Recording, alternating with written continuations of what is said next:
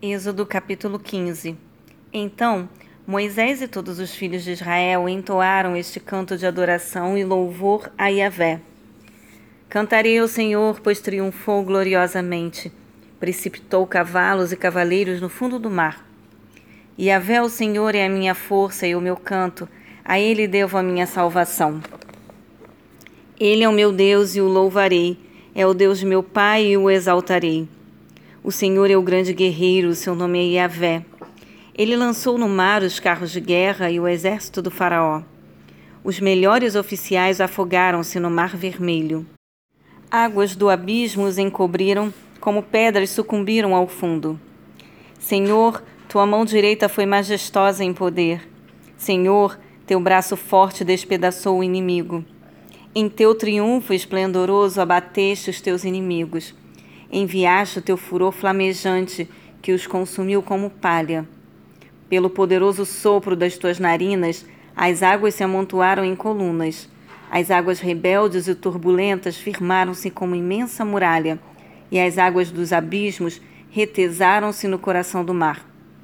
O inimigo se gabava: Eu os perseguirei e os alcançarei. Tomarei o despojo e os devorarei. Sacarei minha espada e minha mão os prenderá mas enviaste o teu sopro poderoso e o mar os tragou. Afundaram como chumbo nas águas mais profundas. Quem entre todos os deuses é comparável a ti, Senhor? Quem é semelhante a ti, majestoso em santidade, terrível em façanhas, autor de maravilhas?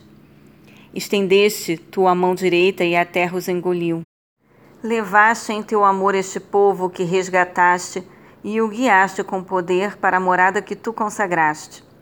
Os povos ouviram falar sobre o que realizaste e estão apavorados. A angústia se apodera dos filisteus. Os chefes de Edom igualmente estão aterrorizados. Os poderosos de Moabe, todos tomados de temor. Os guerreiros de Canaã afrouxaram.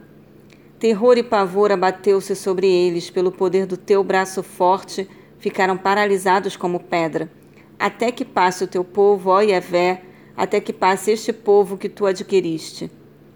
Tu o farás adentrar a terra e o plantarás no monte da tua herança, no lugar onde fizeste, ó Yahvé, a tua habitação, no santuário, ó Senhor, que as tuas mãos prepararam. Yahvé reinará para todo sempre. Os israelitas atravessaram o mar sobre terra seca. Porém, quando os carros de guerra dos egípcios com seus cavalos e cavaleiros entraram no mar, o Senhor Deus fez que as águas retornassem à sua posição natural e os cobrissem. Então Miriam, a profetisa, irmã de Arão, tomou um tamborim e todas as mulheres a seguiram tocando tamborins e dançando. E Miriam lhes respondia entoando: Cantai a Yahvé, pois triunfou gloriosamente. Ele lançou no mar o cavalo e seu cavaleiro. Mais tarde, Moisés conduziu os filhos de Israel desde o Mar Vermelho até o deserto de Sur.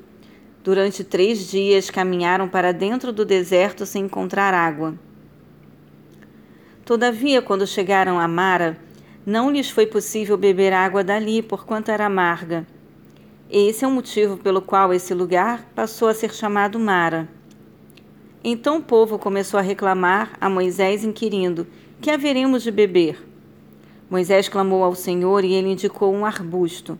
Moisés o pegou e o lançou sobre as águas, e estas tornaram-se boas para beber.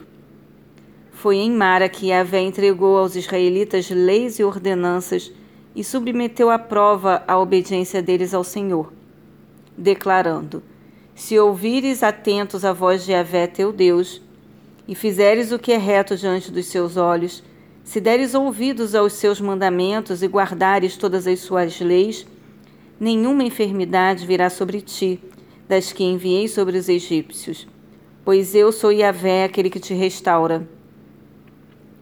Então chegaram a Elim, onde havia doze fontes de água e setenta palmeiras, e acamparam junto às águas.